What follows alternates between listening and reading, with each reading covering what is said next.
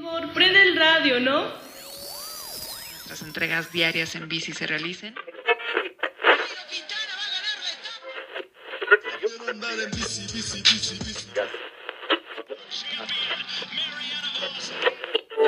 Sin conocer todo esto, opina. ¿Estamos listos?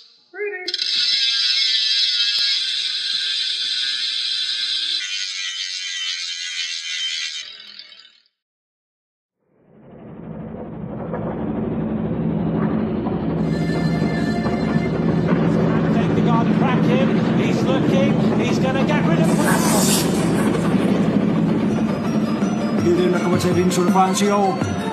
Jonas Vingegaard. Ved du hvad, makker? Du ser fucking hakket ud. Du ser hakket ud i yellow. Jonas Vingegaard has cracked Tadej Pogacar. Du ser hakket ud i yellow. Du ser hakket ud i yellow. Jonas Vingegaard has cracked Tadej Pogacar. Du ser hakket ud i yellow. Du ser hakket ud i yellow. Jonas Vingegaard has cracked Tadej Pogacar. Du ser hakket ud i yellow. Du ser hakket ud i yellow. Jonas Vingegaard has cracked Tadej Pogacar. Du ser hakket ud i yellow. Du ser hakket ud i yellow. Bob Bernard, dit fucking pikhoved. Prøv at hjælpe din kammerat med at vinde Tour de France.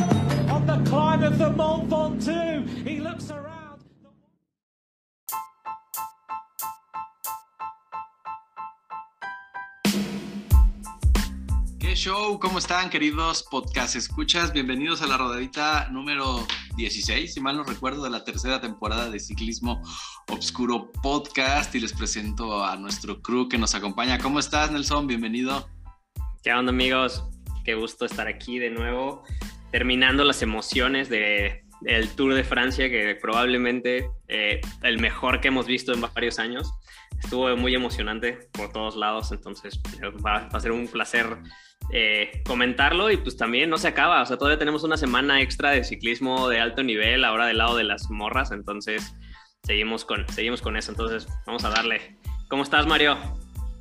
¿Qué transita, amigo? Sí, ya sé, y, y bien cagado porque rodadita 16 y vamos a iniciar el pedo donde nos quedamos, que creo que fue la 16, entonces ahí hubo un pinche... Acá- alineación de ah, astros, una alineación. numerología. Entonces, De hecho, ¿a, a, a qué hora grabamos el primer podcast? Le vamos a sacar su carta astral ahorita, a ver qué pedo. A las 16 horas. ¿Cuántos años tiene? ¿Cuánto nació y a qué hora? No, este. La neta es que sí, como dicen, todavía, todavía no se acaba porque sí, exactamente, justamente hoy les preguntaba que qué show con, con este, pues inició el, el, el tour femenino, pero pues obviamente para esto y para el resumen, pues aquí tenemos también a la expertísima la abejita. ¿Qué onda amiga? ¿Cómo andas? Hola amigo, bien, gracias, contenta de estar aquí, lista para comentar los pormenores de este final de tour que estuvo muy bueno, muy emocionante y contar cómo va ahorita el tour, el ¿qué? FEMS, de chicas. Adelante. Pues bueno, retomando, nos quedamos, les habíamos platicado de la etapa 1 hasta la 15. Después de, la, de nuestra rodadita anterior se corrieron pues prácticamente la última semana llena de emociones, ¿no? Que si bien estaba ahí la interrogante si Poggi y tenía fuerzas, bueno, sabíamos que tenía fuerzas, sabíamos que tenía ganas, pero pues si le iba a dar, ¿no? Sabíamos que su equipo había tenido varios... Bajas varias, por COVID. Ajá, entonces pues no sabíamos qué iba a pasar y pues se veía, ¿no? El tren del Jumbo que venía como una locomotora a toda velocidad, como un pinche tren bala, güey, que venía arrasando a todo su paso y pues así se, así se concretó, ¿no? Pero ¿qué vimos, ovejita, en la etapa 16? Creo que fue un día de, de los canadienses, ¿no? Sí, Fue- correcto. fue un día como medio random, ¿no? Porque, o sea, ya desde la 15 ya estábamos con este suspenso de justamente esta batalla campal entre el Jumbo y, y Poggi. Y con- contra Poggi. o sea, Contra Poggi, exacto. Porque no puedes decir contra el UAE, la neta. No, bueno, que- contra Poggi, güey, justamente, güey, porque pues era todo el Jumbo contra Poggi. Entonces, en esta etapa sí estuvo medio...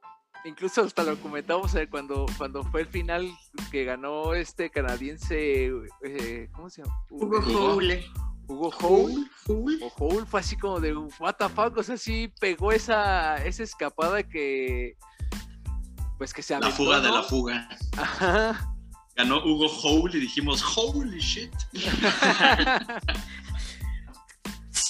Esta victoria además creo que fue muy buena para el Israel porque como bien sabemos es de los que está rascando puntos para no descender. Entonces creo que ese día además hicieron el 1-3. Eh, Michael. Woods. Michael Woods llegó tercero. En esa etapa y pues aquí lo que todo el mundo estuvo pues viendo y comentando de, de y que la verdad no sabíamos es esto, ¿no? Dedicatoria, ¿no? Que mira al cielo y ya supimos que se la dedica a su hermano que había muerto, creo que salió en la nota, ¿no? Como unos 10 años antes, este, pues embestido por algún cochista, este, En alguna carretera mientras estaba entrenando. Ajá, en alguna carretera mientras entrenaba. Entonces, pues fue como bonito y significativo el, pues, esta victoria. El interesante es de que tiene 31 años, o sea, ya para la edad normalmente de los ciclistas es para no perder la esperanza, digo, o sea, ya 31 años y ya ahí todavía dando batalla, digo, hasta donde ¿Qué, escuché está- en el... qué estás diciendo de Nairo Quintana? Que es que tus 32 años no ya no que no, de- Yo no dije nada, porque en este hogar están mis amigos nairistas y mejor Muy bien, amigo. Entonces, a lo que voy es de que Thomas fue como su primer. Pues su primera estrella o su, o su primera victoria grande que, grande, ha sí. tenido. Entonces, qué bueno. Sí, estuvo, eso fue lo, lo bonito y emotivo de esta etapa. Eh, luego en la siguiente etapa, en la 17, ¿no? Que ya era de montaña, que acababa en Peiraguts. Eh, aquí, ¿qué fue lo que vimos?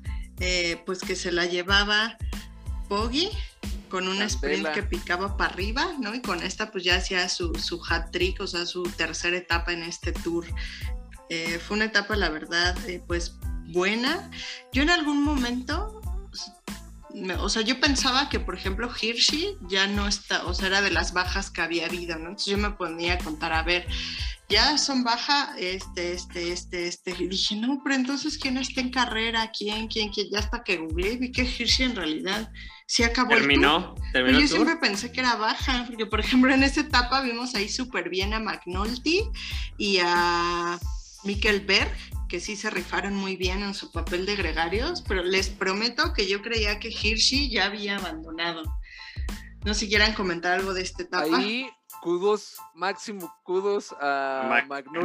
O sea, fue un gregadeazo que dije, wow, o sea, no había visto, ahora sí como decía Nelson, fuera el Jumbo contra el UAB, que diga, perdón, contra Poggy, pero aquí ya se vio sus sus filas de, de Poggy, así fueran pocos pero locos, pero se dio un buen, buen, bue- una muy buena carrera. Sí, McNulty se, se llevó ahí el, el super combativo, o sea, la verdad es que ahí le hicieron la chamba al Jumbo realmente, se llevaron, se quisieron llevar a, a Vingegaard todo el camino hasta, hasta el final y pues terminó ahí en, en sprint. Y sí, estaba, quería, quería comentar que está, está cagado como en la página oficial del Tour de Francia se los, los ponen como si se fueran muriendo, mira. Como fantasmitas. Sí, cuando abandonan la carrera se me hizo muy gracioso. Y, y sí, pues realmente sí se mueren. Es un esfuerzo cañón el que tienen que superar. Entonces, tan solo terminarlo es un, es un hito. Hay que mandar nuestra petición para que en los próximos años vayan desapareciendo como en la foto de Back to the Future. Ah, sí, se van difuminando. Se van difuminando hasta que hasta desaparecen. que desaparecen. De aquí de esta etapa, como dicen, sí se rifaron los gregarios, lo hicieron muy bien, pero justo lo que pues yo pensaba y lo comentaba al ovejo, le dije, pues lo hicieron increíble, como que dieron todo, dieron ahí ese punch por su líder, por todo. Digo, pero pues mañana no creo que traigan mucho, ¿no? Sí, y ya. que vimos en la siguiente etapa, que en efecto pues ya no traían mucho.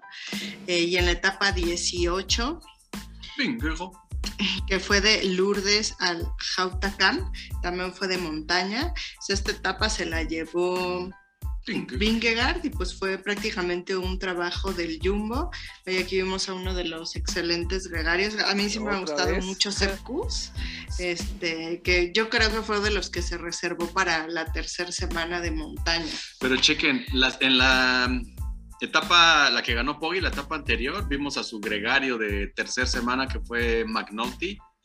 Y en esta, donde ganó Vingegaard, vimos a su super gregario de, de la, de, de la tercera semana que fue Sepp Kuss, que también así, haciendo el trabajo, prácticamente llevaron en, en, en hombros a, a Vingegaard, ¿no? Cuando acabó su trabajo de, de Kuss, prácticamente en toda la fuga del día había estado Boat Van Aert así hasta adelante y pues esta- todas estas fotos de Boat esperando, literal, apoyando un pie en el piso, eh, parado por completo, valga la redundancia, y volteando para atrás, siempre esperando a su, a su líder, ¿no? Entonces, este, también aquí ya lo estaba, ya estaba esperando Boat a Sepkus para seguir llevando a, a Vingegaard a, la, a, a en- a enfilarse, ¿no? A su, a su triunfo y estuvo así impresionante, ¿no? Todos esos, pues no, no, no necesariamente ataques.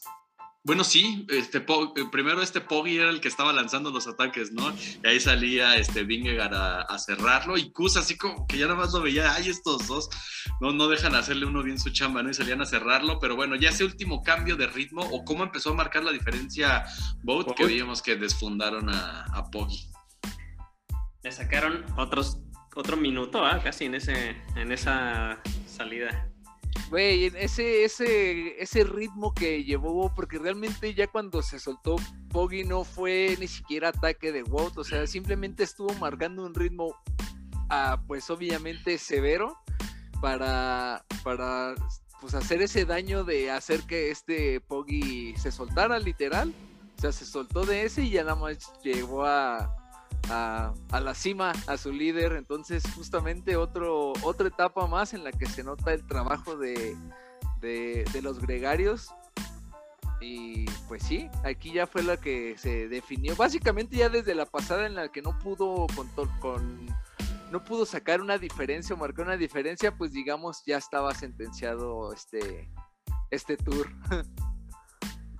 Sí, la verdad, el, obviamente, el, pues el, el gregario más combativo de todo el tour, pues fue em, eh, Boat. ¿Por qué? Porque eso decíamos, ¿no? Pues llevan gregarios de, de la primera semana, de la segunda, de la tercera, pero pues Boat fue gregario de las tres semanas, ¿no? De verdad, yo creo que pues muchos esperábamos en algún momento que pues ya ahora sí, ya se va a quedar ahí, ya va a ir a la fuga y se vuelve a ir o ya se va a ir, pues ya seguramente ya no tiene con qué y sí tenía con qué, ¿no? Entonces la verdad fue increíble verlo, eh, pues haciendo todo lo que hizo. Sí, y esta, esta llegada del Jutacam o Jautacam, como sea que se pronuncie, tenía muchos años, décadas que no se corría en el, en el Tour de Francia y aparecían ahí los nombres de los que tenían o los que todavía tienen el, el COM, pero pues era una época obscura del ciclismo donde todos sabemos en las condiciones que corrían, entonces creo que Poggi hizo, perdón, Vingegaard hizo creo que sí, sí se alcanzó a meter al top 10, pero siguen estando ahí todos esos grandes nombres como Pantani, este, ay, no me acuerdo quién más, pero bueno, nada más para que se den una idea de cómo se, cómo se corría antes, cómo la corrió eh, Vingegaard, y este, y pues ahí está otro de esos este, puertos que han hecho y seguirán haciendo historia, ¿no? Por el, la, la calidad de los corredores que, que lo coronan y que pues llegan al puerto levantando los brazos y pues marcando esa diferencia contra sus seguidores. Oigan, y en esta fue en la que el este del Quick Step llegó a penitas arrasando, ¿no? Para terminar este el, el tour, o sea, 17 Sí. segundos la barredora ya se le iba a comer. Como, como en, en esas jugadas, ¿no? Basquetboleras, donde tienes el, el segundero Ajá. de los 24 segundos y este y estaba ahí todo el equipo del Wolfpack esperando a Jacobsen. Jacobsen Jacobsen. Y hasta estaba ahí el timer, ¿no? De cuánto, con cuántos segundos llegó, como con Como 14, con 13 10, segundos. así, muy, muy justo. Sí. Porque parecía que ya le faltaba poco, pues la última tremenda paredcita, ahí veías cómo así no avanzaba y, se, y, y el cronómetro sí seguía avanzando. Y llegó y, o sea, justo yo lo dejé porque estaba viendo la, bueno, entre que godineaba y veía la premiación, vi cómo pues ve- venía y cómo terminó, le escribí al ovejo, le dije, Jacobsen apenas la libró, llegó y se tiró a llorar. Entonces le dije, yo soy Jacobsen toda la vida. Digo, en cualquier repecho, hasta aquí en los puentes de Chapu, yo soy Jacobsen forever. Pero sí, lo duro que es para los sprinters. Y para la ovejita. Y para la ovejita. Una, una carrera de tres semanas donde tienes que pasar la montaña y pues tienes que seguir ahí peleando las etapas de sprint que vengan después de haber pasado la montaña, ¿no? Creo que venían como do- todavía dos etapas más para los, para los sprinters, que fue justo la etapa 19. Que si tenían dudas de quién era el equipo que estaba dominando, El Jumbo Visma. ¿quién ganó? Laporte, Christophe Laporte. En esta etapa, eh, pues estuvo padre uno porque aquí yo en mi equipo del Fantasy tenía a como líder, realmente creí que iba a ir él. Yo que al final, pues quizás se reservó un poquito para la siguiente etapa, que, se la quería llevar, que era la contrarreloj. Entonces eh, le alcanzó a decir a su compañero, vas tú, me quedo, y se lanzó Laporte. Eh, aproveché muy bien la oportunidad que le dieron. Lo bonito de esto fue que pues ya Francia por fin obtuvo una victoria de etapa eh, pues en este tour, si no se iba a ir en blanco. Y lo que yo no sabía y la verdad escuché después es que iba a ser como... Una medio- victoria de Francia, pero agridulce, ¿no? Ajá, agridulce, ¿no? Estaba leyendo eso, pues, ¿por qué? O sea, ganó un francés, ¿por qué agridulce? Y es porque, pues, Christophe Laporte está en un equipo holandés, que es el Jumbo Visma, ¿no? No está en uno de estos equipos franceses que mm, no tuvieron victoria. Bueno, no está en un equipo francés. Eh, y creo que para los franceses sí es así como toda una tradición, una institución, sus equipos que llevan décadas, ¿no? Ahí apoyando a sus talentos y tampoco sabía el dato que son muy poquitos los corredores franceses que no son parte de un equipo francés. O sea, si, si se pone a buscar, pues es cierto, la verdad están como contados con los dedos de las manos los franceses que están en un equipo no francés. Entonces, por eso para ellos era así como, "Ah, sí es francés, pero pues está en un equipo holandés. ¿Quién- quién- Mm, quién- ¿Qué equipos son los franceses? ¿Cofidis? El Cofidis, el el A- FDJ, El FDJ, el AGR, ajá. este, el B&B Hotel, Ya. de los que estaban ahorita, creo, y ya. Sí, y corredores franceses que corren en equipos no franceses, pues está Christophe Laporte y ubico nada más a Romain Bardet, que Ah, está que en el, está Ah, en el Y DCM. digo, no corrió, pero pues ya sabemos que Lulu está en el Quick Step, pero digo, o sea, son como contados los franceses que están Pero Lulu- también es francés. ¿Quién? Pero Arkea. Ah, el Arkea, sí es cierto, el Arkea también es francés. Entonces, porque el AG2R sí tuvo su victoria de etapa con Bob Jungels, ¿no? Pero Jungels es de es luxemburgués. Entonces, por eso leía que fue agridulce. La verdad se me hizo un dato súper interesante. eh, pues me quería mencionarlo el día de hoy. Pero la verdad me gustó mucho ver ganar a, a Laporte y justo lo que le dije al ovejo desde que se pasó la porta al Jumbo, le dije, ¿cómo así? O sea, antes de llegar al Jumbo, pues creo que realmente no brillaba, pero es cuando, no sé, cuando dice, o sea, todo lo que hace el equipo, ¿no? O sea, es el mismo corredor y ahora cómo ha brillado en este equipo. Pues sí. Y llegamos a la etapa 20, la prueba contrarreloj individual, la segunda de este Tour de Francia, y fue la tercera victoria de etapa al hilo, nuevamente, ¿para quién creen? Para el, para el Jumbo. Para el Para el, Jumbo. para el Jumbo, que además estuvo súper emocionante la, la definición de esta, esta contrarreloj. ¿Por qué? Porque, pues bueno, ya estaba, ¿no? Que el gran favorito era eh, Filippo Gana, ¿no? Por ser el, el campeón del mundo. Ya sabíamos que no le había ido nada bien en la primera prueba contrarreloj, que era, una distancia un poquito más corta, pero en esta prueba de un poquitito más de 40 kilómetros, pues estaban altas las expectativas para nuestro campeón del mundo y portador del maillot amarillo de, de contrarreloj. Arco iris. Perdón, arcoiris, sorry. Cabe mencionar que también estaba el campeón de contrarreloj de Europa, ¿no? Que es Stefan Kung y tampoco. Y el campeón de contrarreloj de Colombia también estaba ahí. Así. Sí. Dani. Dani, el buen Dani. La verdad, yo sí le dije, al- yo creía que esa contrarreloj no iba a ser para uno de estos favoritos porque les pasó como a los sprinters, o sea, sufrieron, quizás en, en menos proporción sufrieron, pero sufrieron y pasaron toda la montaña para llegar a estas etapas y acabar el tour y pues sí llegan bien eh, desgastados, bien, cansados, exacto, bien podridos. Entonces, la verdad, no creía que a uno de estos especialistas les fuera a ir tan bien en esta etapa. Yo ahí sí tenía a mi líder este, para esa etapa, a, a y no me falló, me sumó puntos. Y aparte, el- el- desde el 1, 2, 3, 4 y hasta el quinto lugar estuvieron interesantes. Porque, ¿qué veíamos? Pues que Filippo Gana estuvo un buen ratote ahí este, en, el, en el hot seat. Y después, cuando llegó eh, Bout Van Aert, pues lo, lo, lo- lo desbancó. Y ahí estuvo Bout esperando, esperando, esperando a que ahora sí el portador del maillot amarillo y su coequipero y su líder eh, Vingegaard llegara y, y- y cruzara la meta. Pero la verdad estábamos viendo una prueba contra el reloj de Vingegaard así impecable, como si estuviera peleando, o sea, como si estuviera arañando esos segundos que este, descontarle al reloj. Inclusive lo vimos ahí este, trastabillar, ¿no? En una curva. Sí, yo creo que después de esa curva, obviamente controló así como los grandes. eh, y ¿Qué? después de ¿Pero qué pasó en la curva?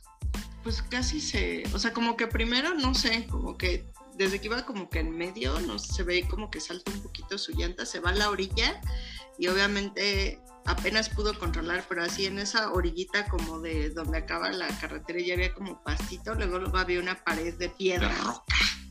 O sea, una roca, se hubiera estampado contra esa pared de roca, pero la verdad controló súper bien. Y yo creo que también después de eso, no sé si su equipo le haya dicho así de tranquilo, o sea, va súper bien, o sea, ya ahorita puedes irte a, a paso ciclotón y de todos modos ganas, llevas muy buen tiempo, son los últimos kilómetros y Pogachar tampoco hizo la mejor contrarreloj, muy buena sí, pero no la mejor, entonces ya a partir de ahí quizás sí le bajó tantito la revolución.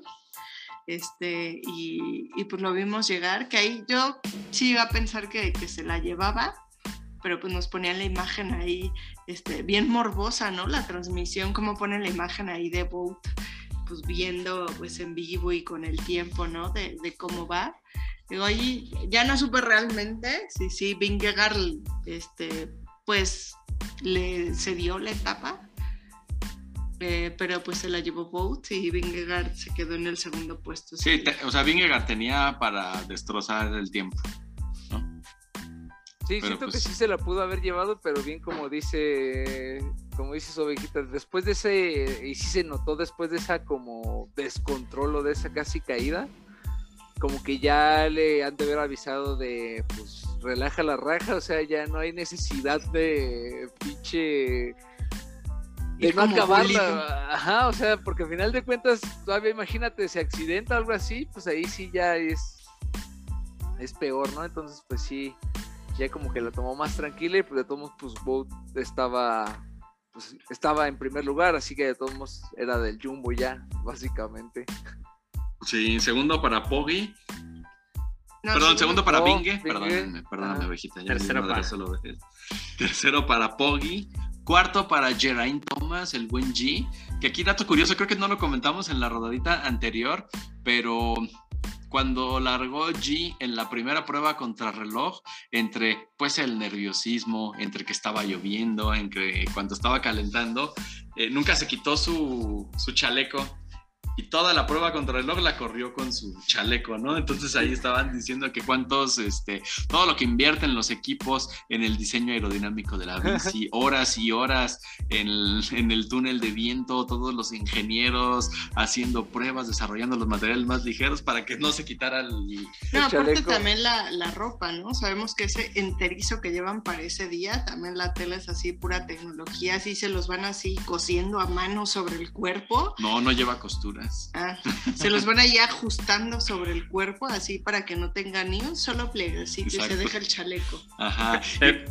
¿Cómo se ve que, cómo se ve, cómo se ve cómo lo toma un, un corredor de ese nivel con la experiencia y con, es como su, su, Insta, su post de Instagram fue como de dos notas para la siguiente carrera.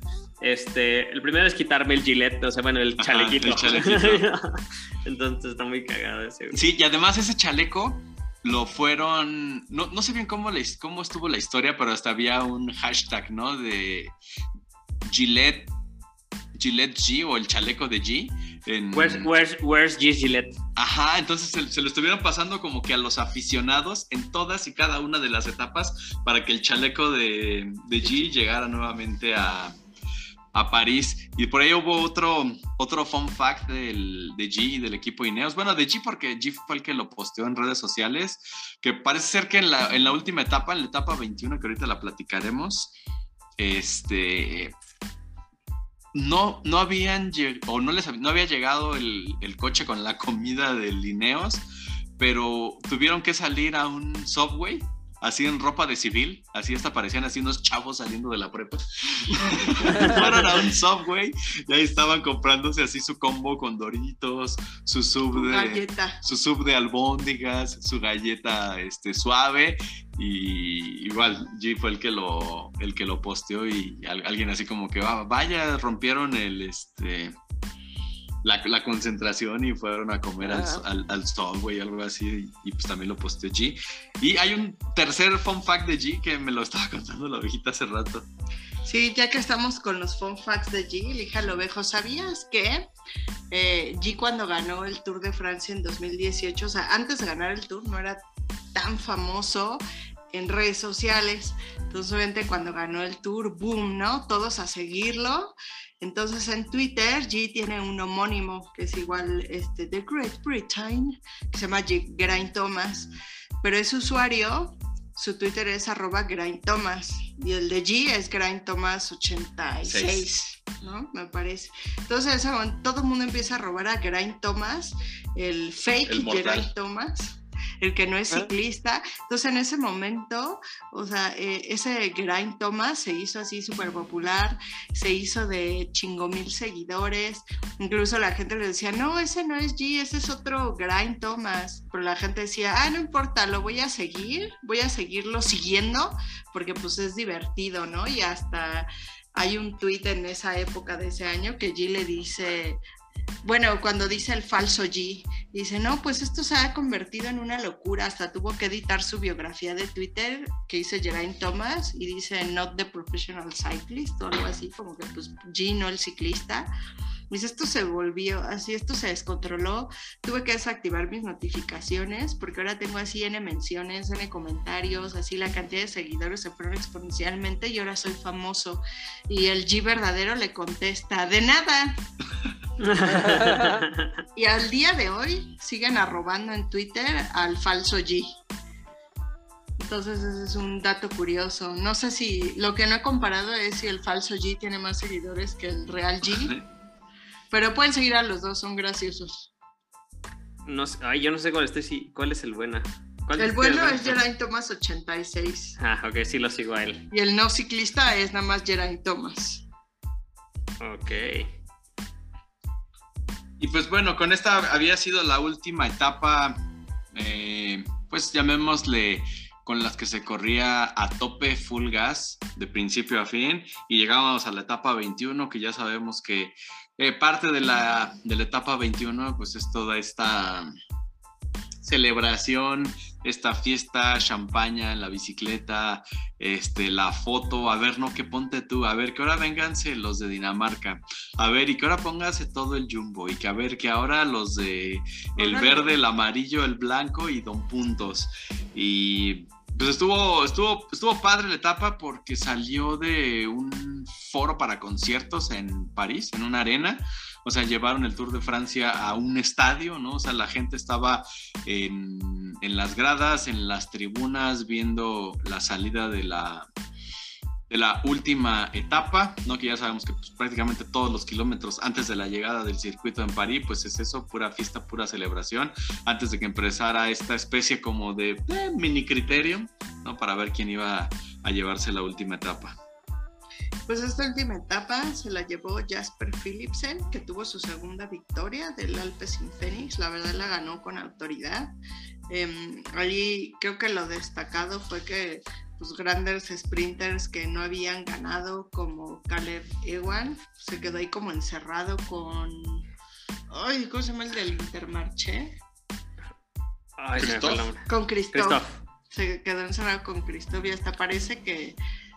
O sea, como que Caleb hace pues esos movimientos medio bruscos, ¿no? De un sprint, pero pues como sabemos que está chiquito y Christoph Está pues, está gigante, noruego, o sea, sí ni lo mueve, ¿no? O sea, Christoph ni lo mueve. Hubiera sido uno de su tamaño como yo, pues sí, hubiera habido un accidente, pero a Christoph ni lo mueve. Y otro que se veía así al final, así súper, así desencajado y triste, así como dándole explica- explicaciones allá a su manager, era Jacobsen, ¿no? Que no lo vimos en realidad ni peleando el sprint.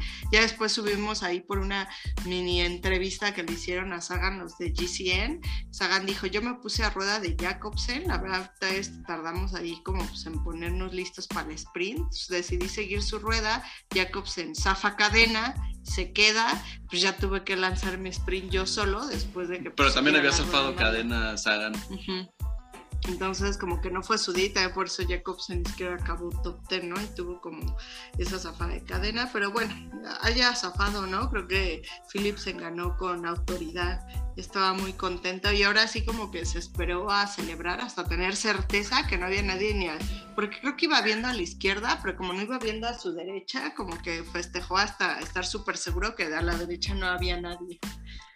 Oye, ahí de, esa, no, no sé si, no sé si se han dado cuenta, pero yo sigo muy, muy a detalle a Caleb Ewan porque a mí se me hace un sprinter muy genial, porque no tiene lanzadores chidos, o sea, tiene que él encontrar el hueco y, y este hacerlo pues prácticamente solo, ¿no? Cuando llega, cuando llega a esta situación de sprint, pero en todos los sprints que lo he visto últimamente correr, tiene un corredor enfrente. O sea, se, se le cierra a alguien y siempre tiene este gesto de frustración, esta, este como enojo, no sé, está, está raro. No sé si sea como, o sea, hasta pareciera que es como adrede, que se le pone alguien enfrente así para cerrarle el, el paso en lugar de hacer como un sprint más, pues no sé, o sea, no, no tan...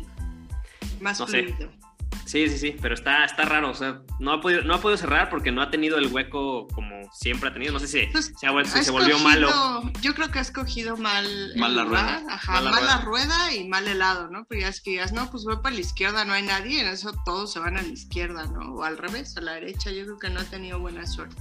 Sí.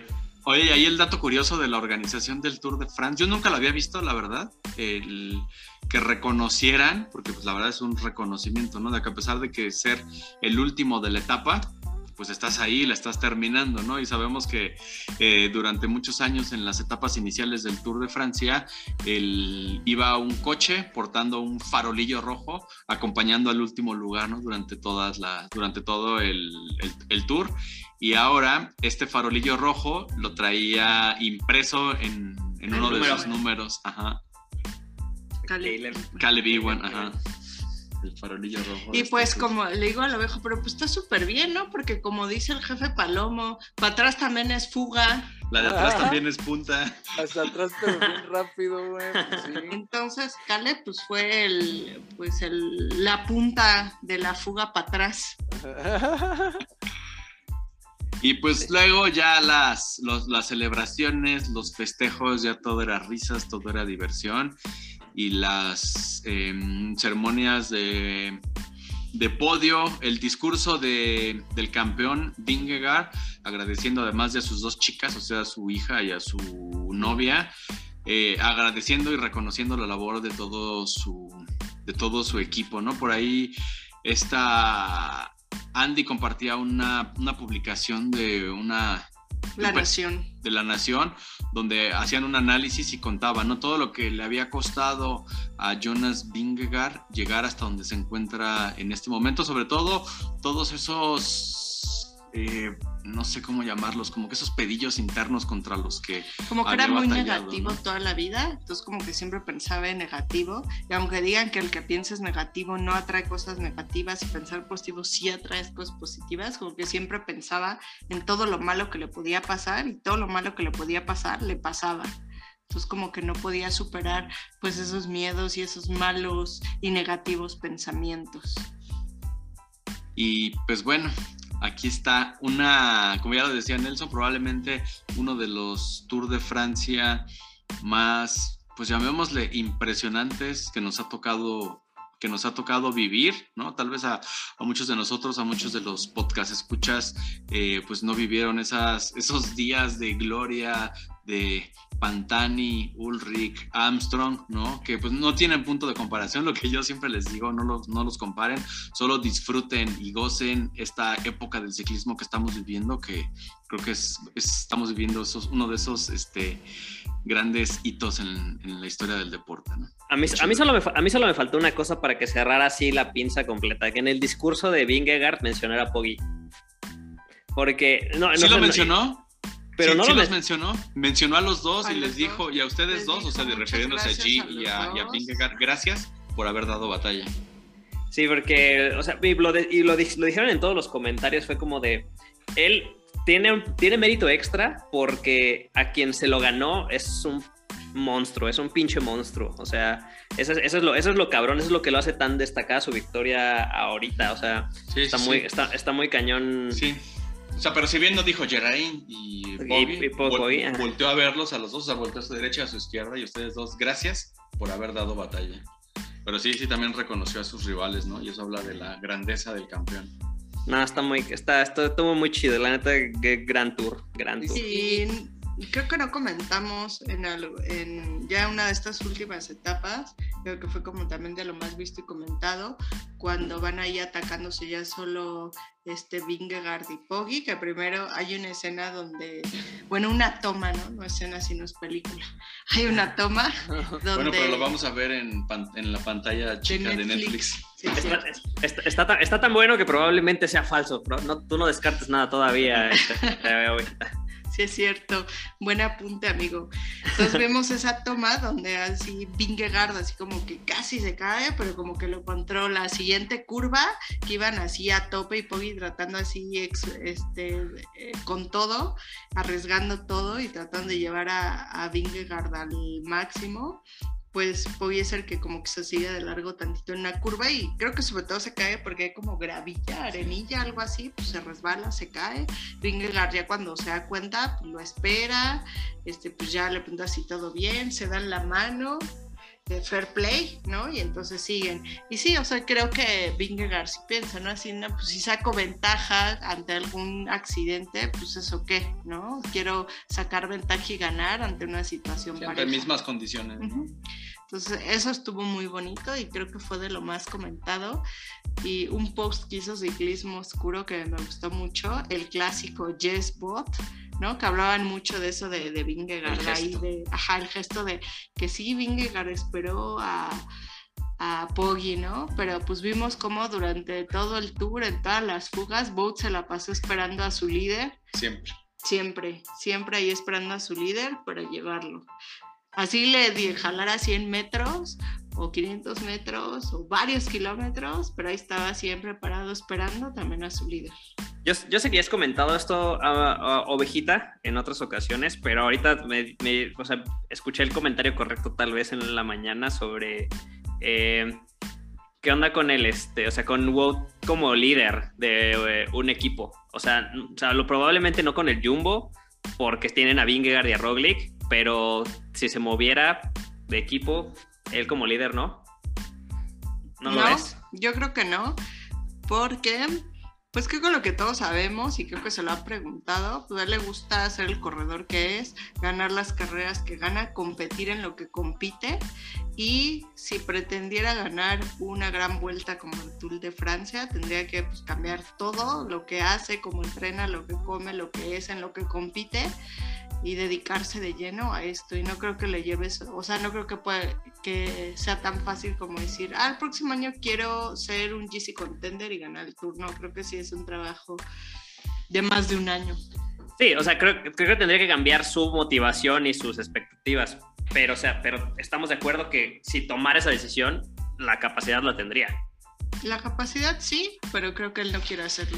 No, no sé si mm, con sus condiciones eh, fisiológicas actuales podría. Sabemos que Boat no es de los corredores así flaquitos Ligeros. o esbeltos ligeros, ¿no? Como Binge, como, como Poggi. Poggi, como Froome, ¿no? Recordemos todos esos años de gloria de Froome que no sé 0.1% de grasa corporal, ¿no? O sea, eh, Boat es un corredor corpulento, es alto, está, o sea, tiene músculo, ¿no? O sea, músculo, lo que los ciclistas dicen como que estoy gordo, ¿no? O sea, dentro de esta, este estado de forma dicen que ellos que están gordos y sabemos todo lo que hace, ya nos lo dijo este, la ovejita, ¿no? O sea, este güey tendría que, eh, sabemos que este güey en octubre, por ejemplo, empieza su temporada De de, CX. de, de ciclocross y llegan las clásicas de primavera y está ahí participando y está corriendo y está ganando monumentos y está corriendo las clásicas y además está preparando para hacer un gregario de lujo en, en una gran vuelta, ¿no? Entonces tendría que sacrificar algo de lo que tanto le gusta por eh, enfocarse en una, en una gran vuelta, ¿no? Y él dijo, yo voy a seguir haciendo lo que me gusta y qué me gusta, seguir ganando carreras, ¿no? Pero, pero, pero ni gana los monumentos, siempre queda en segundo lugar. Nada más. Nada más digo. Bueno, pero ahí está dando espectáculo. Pero ahí va la, la experiencia. También el año pasado me imagino que quizás su meta era el maillot verde, no lo consiguió, pero este año sí. Sí, o sea, pero no queda, no queda duda, eso sí es el mejor ciclista. O sea, uno a uno es el mejor ciclista que hay sobre Sí, la ¿cómo? tierra, sobre la tierra actualmente. Como comparan a los, a los boxeadores, ¿no? Libra por libra. Ajá, kilómetro, calle kilómetro, kilómetro a kilómetro es el mejor ciclista. O sea, podría competir por eh, contra Juliana Lafilippe ahorita que ya está de regreso, por cierto. Se lo, ya ganó y se salió por COVID. Le dio pero- COVID, ajá, sí. Sí, pero este, bueno, pero ya está, ya está de vuelta corriendo. Pero sí, o sea, podría ser el competidor para ser el campeón del mundo. Y también me gustaría mucho ver a Wood Van Aert como con el, con el Rainbow Jersey. Entonces, Sí, es- eso yo creo que es más, es más, Ajá. este, ma- Probable. más factible. No sé Es, si. es más algo que quiere. Creo que, creo que ya. ay, No, no sé. No sé si fue él. Pero al, al menos los que están ahorita como contenders a, a por- a- a pelear el, el maillot de, de campeón del mundo iban a, eh, iban a viajar a Australia ya para empezar desde ahorita, bueno, no desde ahorita, pero en, tempo- en fechas muy lejanas todavía al campeonato del mundo, ya hacer los reconocimientos de ahí del, del circuito porque le van a dar batalla. no, yo pues ahí yo con, yo voy a estar con, con Lulu hasta. Hasta que, hasta que tenga la edad de Valverde. Sí, hasta A la edad mi- de mi- bala. Mira, si, si a la edad de Bala sigue corriendo, yo ahí voy a seguir firme, fiel. Pues Bala todavía ganó un mundial a sus 38, entonces no se, Sí, no, ¿no? se puede, no se puede descartar nada. Y pues bueno, con esto damos entrada a los resultados de nuestra esperada Fantasy League de Ciclismo Obscuro Podcast, que en esta ocasión la montamos sobre la fantasy oficial del Tour de France. Y pues al igual que el Tour de Francia, creo que nada más tuvo pelea ahí las primeras etapas.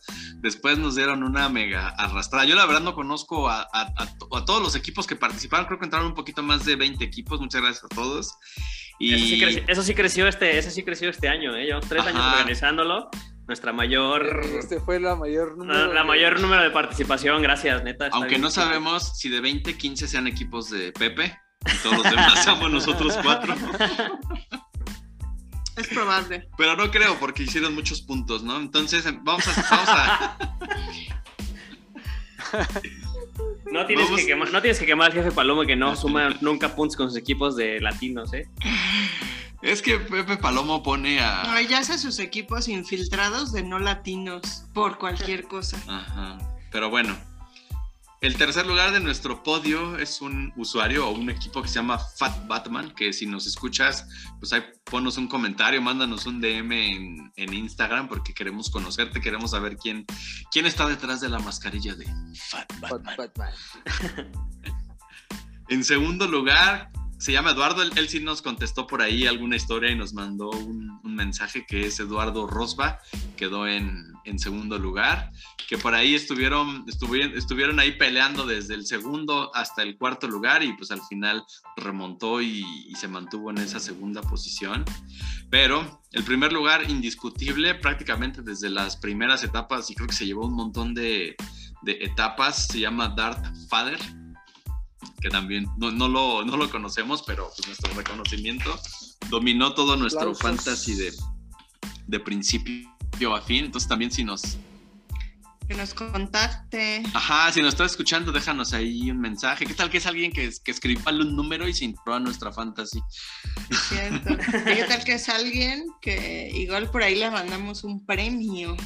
A ver si todavía tenemos allí stock de premios. Pero lo que me gusta de esta fantasy, digo, además de que eh, tienes que estar todos los días ahí al tiro metido, cambiando tu líder y con uno que otro puntito que tengas disponibles para hacer cambios de corredores, también te da unas estadísticas muy chidas que te da tu salón de la fama o tu Hall of Fame al final del, del evento. Y tenemos a, y dan como seis, sí son seis este, como que reconocimientos, ¿no? El primero de ellos es el finalizador, que es las veces que ganó, o sea, las- el número de etapas que ganó. Y se llama, es el mismo Darth Vader, el que ganó nuestro fantasy, ganó siete etapas.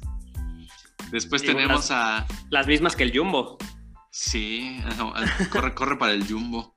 Después tenemos Entonces, otra clasificación que se llama el dinamitero, que es el que tiene el mayor número de puntos obtenidos en una etapa y fue el mismo cuate, Darth Vader, que fue justo en la etapa en la etapa 21. El Chapsulizo. Eh, después tenemos a el bien situado, que es también el que escogió el- a los ciclistas que estaban en el top 3 de cada etapa y también fue este cuate, el Darth Vader. Después Se llevó todo este se llevó todo. Después tenemos al estratega, que es el que promedió el mayor número de puntos en cada una de las etapas, que fue el Fat Batman, ¿no? que ya sabemos que fue nuestro tercer lugar.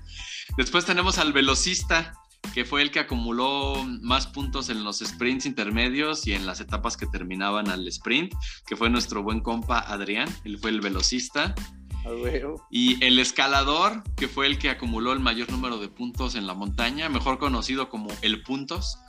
Punto. No lo conozco, pero su usuario es JH24. También Massive Kudos para, para el escalador.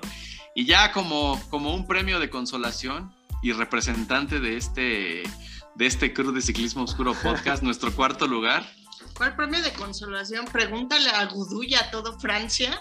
Si fue un premio de consolación, pregúntale. La ovejita en cuarto lugar de la fantasía, ahí poniendo en alto, en lo más alto que pudo, el nombre de Ciclismo Oscuro Podcast. en Intentando colarse fantasy. ahí. Al Igual que podio. Gudú. Igual que Kutu. Entonces, muchísimas gracias a todos los que participaron, a todos los que se unieron y nos vemos en nuestra fantasy de la Vuelta a España, pero el Tour de Francia no ha terminado todavía. ¿Qué tenemos, ovejita? ¿Qué pasó el domingo antes de la etapa? El domingo, antes de la etapa final de los hombres en Champs-Élysées, empezó la etapa del Tour de France femenino, ¿no? Fue la etapa 1 que empezó justamente ahí en este, eh, llamémosle mini crit de Champs-Élysées. Eh, pero antes de contarles cómo fue esta primera etapa, digo, lo notable es que pues es esta yo le llamo primera edición moderna, porque Ajá. si bien es la primera vez que se hace un Tour de Francia para mujeres, hace algunos años, hace como 30 años, se hacía también un Tour de Francia después para mujeres, después se dejó de hacer y hasta ahora fue que em, pues por fin se logró. Eh, cabe destacar que una de las ciclistas que siempre estuvo ahí sobre, ¿no? Pidiendo que haya un Tour de Francia femenil, que haya un Tour de Francia para mujeres, vamos a hacerlo, vamos a hacerlo durante muchos años, fue Marianne Vos. Eh, y ahora que... Mi gallo. Bueno, mi galla. Marianne Vos, Galle. la voz. La voz. Marianne La, Vos, la sea, voz de Marianne Vos, la jefa. La jefa. La Entonces- patrona. por fin se, se da, digo, obviamente, no estoy tan segura, no sé si ya este es su último año y ya se retira, em, pero obviamente pues al saber de esta noticia, yo creo que era una de las primeras anotadas para esta edición, entonces obviamente vimos ahí a Marianne Bus en esta primera etapa luchando en ese sprint, eh, pero se lo llevó el DCM que es una compatriota de Marianne, es holandesa y se llama Lorena Vives. Vives. Vives. Vives. No sé, Vives. Sí, vives. ¿O no vives? ¿Vives para ganar? Ay, mi amor. Entonces, eh, Mariane llegó segunda, pero pues Lorena Vives fue la primera en pintarse de, amarillo en esta nueva edición moderna ¿no? del Tour de Francia femenil. Y aquí un, dato curioso que le contaba a Levejo es que ahí vimos a, Lorena en el podio ahí recibiendo los premios eh, y el maillot amarillo con una bendición, con una bebé. Pues obviamente todo el mundo creíamos yo, así que era su hija, pero pues se veía un bebé muy chiquito. Entonces dije, no, pues ¿cuántos meses tendrá ese bebé? ¿Cuántos tuvo que haberlo tenido? Y tuvo que entrenar y reponerse para estar en el tour. Y después ella misma sacó una nota diciendo, no, el bebé del podio no era, no, o sea, no es mío. Fue como que fue una apuesta que fue así de, eh, con alguna, con alguna Con el staff, ¿no? Con el staff, con alguna amistad, que fue así, es que tú vas a ganar el- el- la, la primera etapa porque es en sprint, porque tú conoces muy bien ahí, porque tú eres así una gran sprint, te traes súper equipo, o sea, tú tienes que ganar, tú vas a ganar esa etapa. ¿no? Yo todavía un poco incrédula, así como, no, no, va a estar súper competido, no, sí, tú vas a ganar, es más, hagamos una apuesta, si ganas te subes al podio con mi bendición. Más bien ella fue la que dijo, ¿no? Si gano, subo al podio con tu bendición. Ujú. Algo así fue el caso, es que ese bebé de podio con el que vimos a Lorena no Era de utilería. Era de utilería, era una apuesta. de. Entonces, nada más aclarar, pues, eh, y además esa nota se me hizo graciosa. Algo que también me gustó es que el Tour de France eh, femenil está como en, no exactamente si decirlo, como en asociación o patrocinado por Swift. Su principal sponsor. Y yo creo que además es el sponsor como de, del ganador de etapa, ¿no? Así como de los varones, el ganador de etapa era patrocinado por Continental, que son llantas. El ganador de etapa de las mujeres está patrocinado por Swift y entonces a, a ella, ganando su etapa, le dieron así una felpa de la ardillita de Swift. Entonces ahora necesito una ardilla de Swift, de felpa, en mi vida. Solo por eso quería mencionarlo. Necesito, Necesito. así, invito a todo el mundo a que me más. A que me digan dónde se consiguen esas ardillas de felpa de Swift, mascota de Swift, porque requerimos una en este corral. Un día deberías presumirnos toda tu, toda tu colección hasta ahora, amiguita. De peluchitos. Un día de estos. Todavía necesito tener me- mejores. Ocupo este, esa ardilla. Necesito esa ardilla primero. Y hoy fue la etapa 2, que en esta etapa por fin, eh, bueno, fue una etapa eh, que, estuvo, que hubo, pues vieron bastantes caídas. Fue una etapa que tenía llegada en sprint. Pero bueno, como les decía, vimos varias caídas, unas quizás no, no tan fuertes, pero la que sí llamó mucho la atención es una donde como que va el pelotón se empiezan a caer ahí adentro del pelotón, quedan este, algunas ciclistas pues eh, sobre el asfalto. Eso vemos que viene desde atrás así como tren bala, como bólido, una ciclista y se estrella así, bueno, se lleva en Como en Mario. Kart, ¿no? Ándale, como en Mario Ajá. Kart, así se lleva así, te alcanza a rozarla, la a Marta Cavalli y la verdad es que se ve impresionante ese video, ¿no? De cómo sale ella disparada como bólido, igual como lanza Marta Cavalli hasta sea como una Pirueta. Pirueta y cae, digo, Marta se ve que sí, pues tarda en reaccionar, o sea, prácticamente se queda ahí tirada eh, y fue como una de las caídas como más fuertes que vimos en esta edición. Si quieren, ahorita andamos, pero quiero llegar a que al final fue como una pequeña fuga como de cuatro ciclistas. En esta fuga iba Marianne Vos y hoy sí logró pintarse de amarillo y lograr ese sueño después de estar peleando, como les contaba, tantos años por tener un Tour de France femenino, se llevó esta etapa y se pudo pintar de amarillo, de amarillo y verde, que también le tocaba la... La de- Ah, de puntos, porque, porque también estuve en el sprint del, del día anterior. Correcto, entonces fue muy bonito y muy emotivo ver a nuestra supercampeona, a la jefa. la jefa. Y nada más para que lo tengan ahí, este, un dato a la mano en sus pláticas de sobremesa. También eh, Marianne Vos ya es una veterana del, del ciclismo femenil con 35 años. Ha sido tres veces campeona del mundo y De ruta, ajá, de ruta. Ajá, sí, porque también ha sido campeona de ruta N veces de ciclocross. También Exacto. campeona olímpica. también le da al, al ciclocross y en su palmarés tiene más de 240 victorias de etapa. O sea, más de 240. Tiene más victorias de etapa que muchos equipos este, en toda su historia de, de la, de la organización y ha ganado treinta y tantas etapas en el Giro de Italia femenil. O sea, es una verdadera crack. Y pues mis respetos para la jefa. La jefa, Marianne Vos de Vos. De voz, Oigan. de voz. De Vos de Vos. Oigan, ¿y quién es, quién es su. su. Gaya? Su, Yo- fuerte su fuerte para, Yo- para el Tour de France. Yo creo que Annemiek van Vleuten va a estar dando tap- va, va a ser muy difícil que, o sea, va a pelear, va a defender este maillot amarillo que tiene ahorita Marianne, pero yo creo que de las que les puede este, dar batalla es eh, Annemiek, y sobre todo por cómo está la, la, la carrera, las etapas que vienen, nada más para que se den una idea, la última etapa, que son poquitas etapas, no son ocho etapas, la etapa número 8 del próximo domingo, suben a la planche del desfile. ¿no? Que también la subieron los, los varones y ahí acaba la etapa. Entonces es una subida impresionante. Entonces es el tipo de etapas duras a más no poder las que se le prestan a, a Annemiek. Yo creo que ella le podría dar batalla, pero pues también está, es que está toda la crema y nata del ciclismo femenino. O sea, por ejemplo, está Elisa Balsamo, Balsamo. sabemos que ella se le da más este, las llegadas a, a sprint, pero está la otra Elisa, Elisa Longo Borghini. Borghini, que también es sprinter. Ajá. Este, en el Bueno, Bálsamo es más redondita, ¿no? O sea, sí puede terminar también en, en alto. el, o sea, También está el poderoso SD Works. Trae, trae a todo, trae a Ellen Van, Ellen Van Dyke, Van Dijk, ¿cómo Van Dyke? Ellen está en el Trek. Ah, perdón, en el, esta, se me fue el nombre. A, Demi Bollering. a Lotte Kopecky.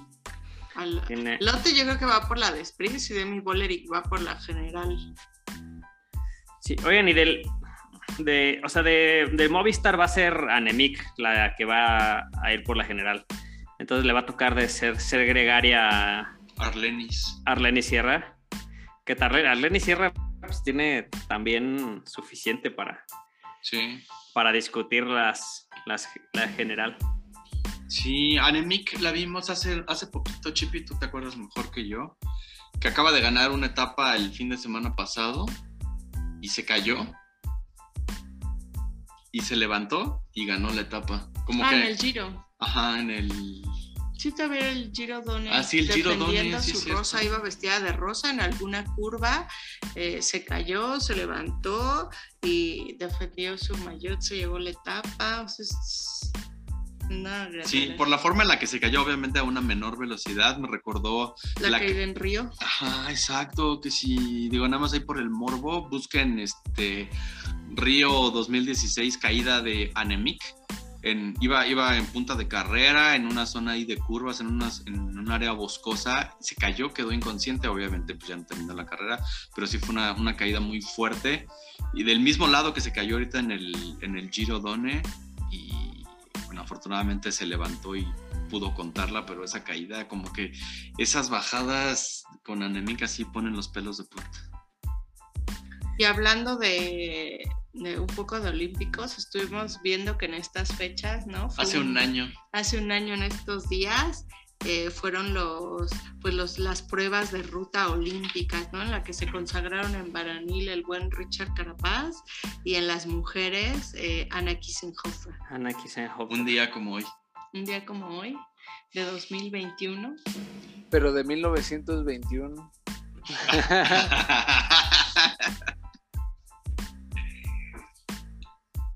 Pues, ¿qué más? Yo creo que hasta aquí le paramos.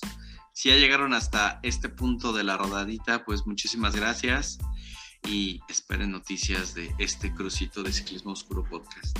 Sí, vean, vean el tour femenil para que levante audiencia y más patrocinadores haya y cada vez haya más eventos para mujeres. O sea, no se lo pierdan. Para Véanlo que estén las días. tres grandes femeninas también y tener todavía eso, o sea, básicamente es una ganar ganar para para este público ciclista porque simplemente extiendes más tu La hora del café en la mañana. extiendes más días el, el estar viendo ciclismo, ¿no? Sí, a ver si para la, la otra rodadita este, a ver si conseguimos ahí que se liquen unos documentos para nuestro inbox de Ciclismo Oscuro y les platicamos acerca de la bolsa a repartir en el, en el Tour de France femenil y qué tan distante o qué tan cercanos ya están a los premios que reparten para los para los hombres, pero pues creo que es un gran acierto, Ah, bueno. ¿no? Ya una vez que lo retomaron, ya no creo que lo suelten y como bien dice el buen Mario, yo creo que tiene contactos ahí en la UCI que pues ya se repliquen, ¿no? Este, creo que falta la, la, la vuelta, ¿no? Para tener su... Una vuelta, ajá. creo que nada más tienen un challenge de Madrid, ¿no? El día de que cierra el- la Vuelta a España, pero pues también sería bueno que en el Sí. marco de la Vuelta a España corra una...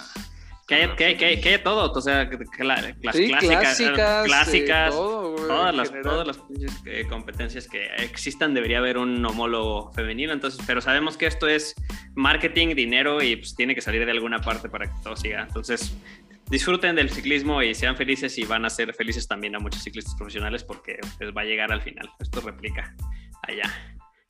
Entonces, pues, hasta ahí. Muchísimas Y el gracias. último dato antes de cerrar, que el Leslie Works corrió con un jersey que hace un Ah. año eh, diseñó eh, Amy Peters y es el que traen hoy, que dice Strong Amy. un Pero cuéntanos qué tiene Amy Peters. Eh, Amy se tuvo un accidente en el entrenamiento de, pues, de fin de año, eran ahí diciembre ya, este, finales de año y estaban en un entrenamiento de, de keyboard eh, y tuvo un accidente muy grave, la verdad no sabemos exactamente qué pasó, pero obviamente quedó en coma y tiene poco tiempo, creo que lo mencionamos aquí cuando ya se había eh, salido del coma, obviamente le esperan pues, un, mucho, un arduo camino de, pues, de rehabilitación, ¿no? Para poder, creo que desde volver a hablar.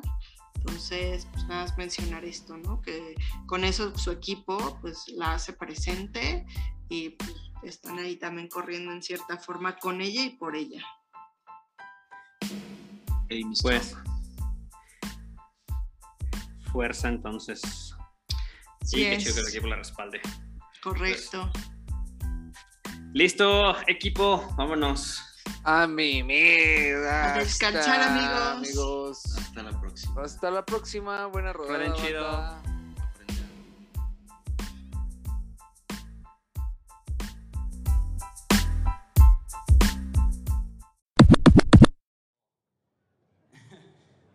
This is uh, very, very big for me. It's, uh, yeah, it's incredible.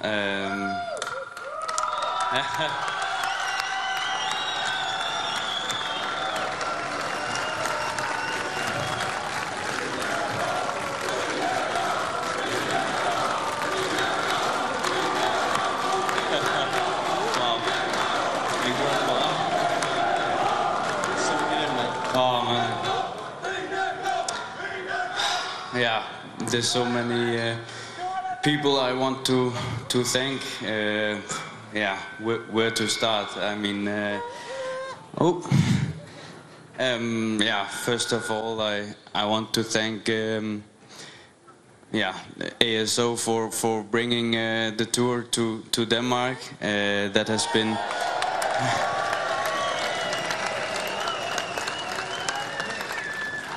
Yeah, it, it has been one of the biggest. Uh, sorry, two seconds. yeah.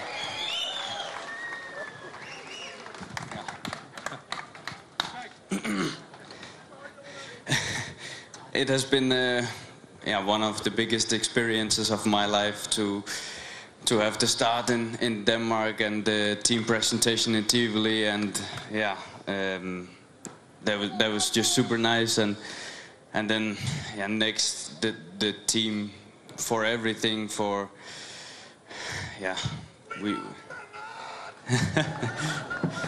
yeah um, we we we made a plan and and we followed it uh, 100% and yeah thanks to everyone in the team behind the team uh, it has been been really incredible journey for us uh, and now we finally did it. Um, yeah, incredible. Um, and then, yeah, all the riders. I mean, uh, everyone has been so incredible. Uh, we all saw the crash of, of Primos. It was yeah a really hard crash, and and how he came back. Uh, that was that was really incredible and and so strong and and yeah also Steven incredible in the mountains and and also on the flat. And yeah unfortunately he also had to leave the tour. Um, and and the same with with Nathan uh, incredibly strong in the first week in the yeah in the end also. And uh, yeah, then we have, of course, Wout van Aert, who, who's just the best rider in the world, and he's incredible. And yeah, um, yeah, where did I uh, come from? Um, and yeah, yeah. Thank you. And then yeah, of course, uh, Ties also incredible in uh, in all three weeks, and yeah, Sepp Kuss also really really incredible in the mountains, and uh, and yeah, Christophe Laporte also yeah. One, of the best helpers in the world, and, and even winning a stage himself is is really incredible. So, yeah, thanks to the whole team and, and to everyone uh, everyone behind the team and in the end, the biggest thanks is, is for my two girls. Uh, I would never be able to do this without them. So, thank you so much. I love you. And thank you to you guys as well. Thanks for the for the big fight. Um,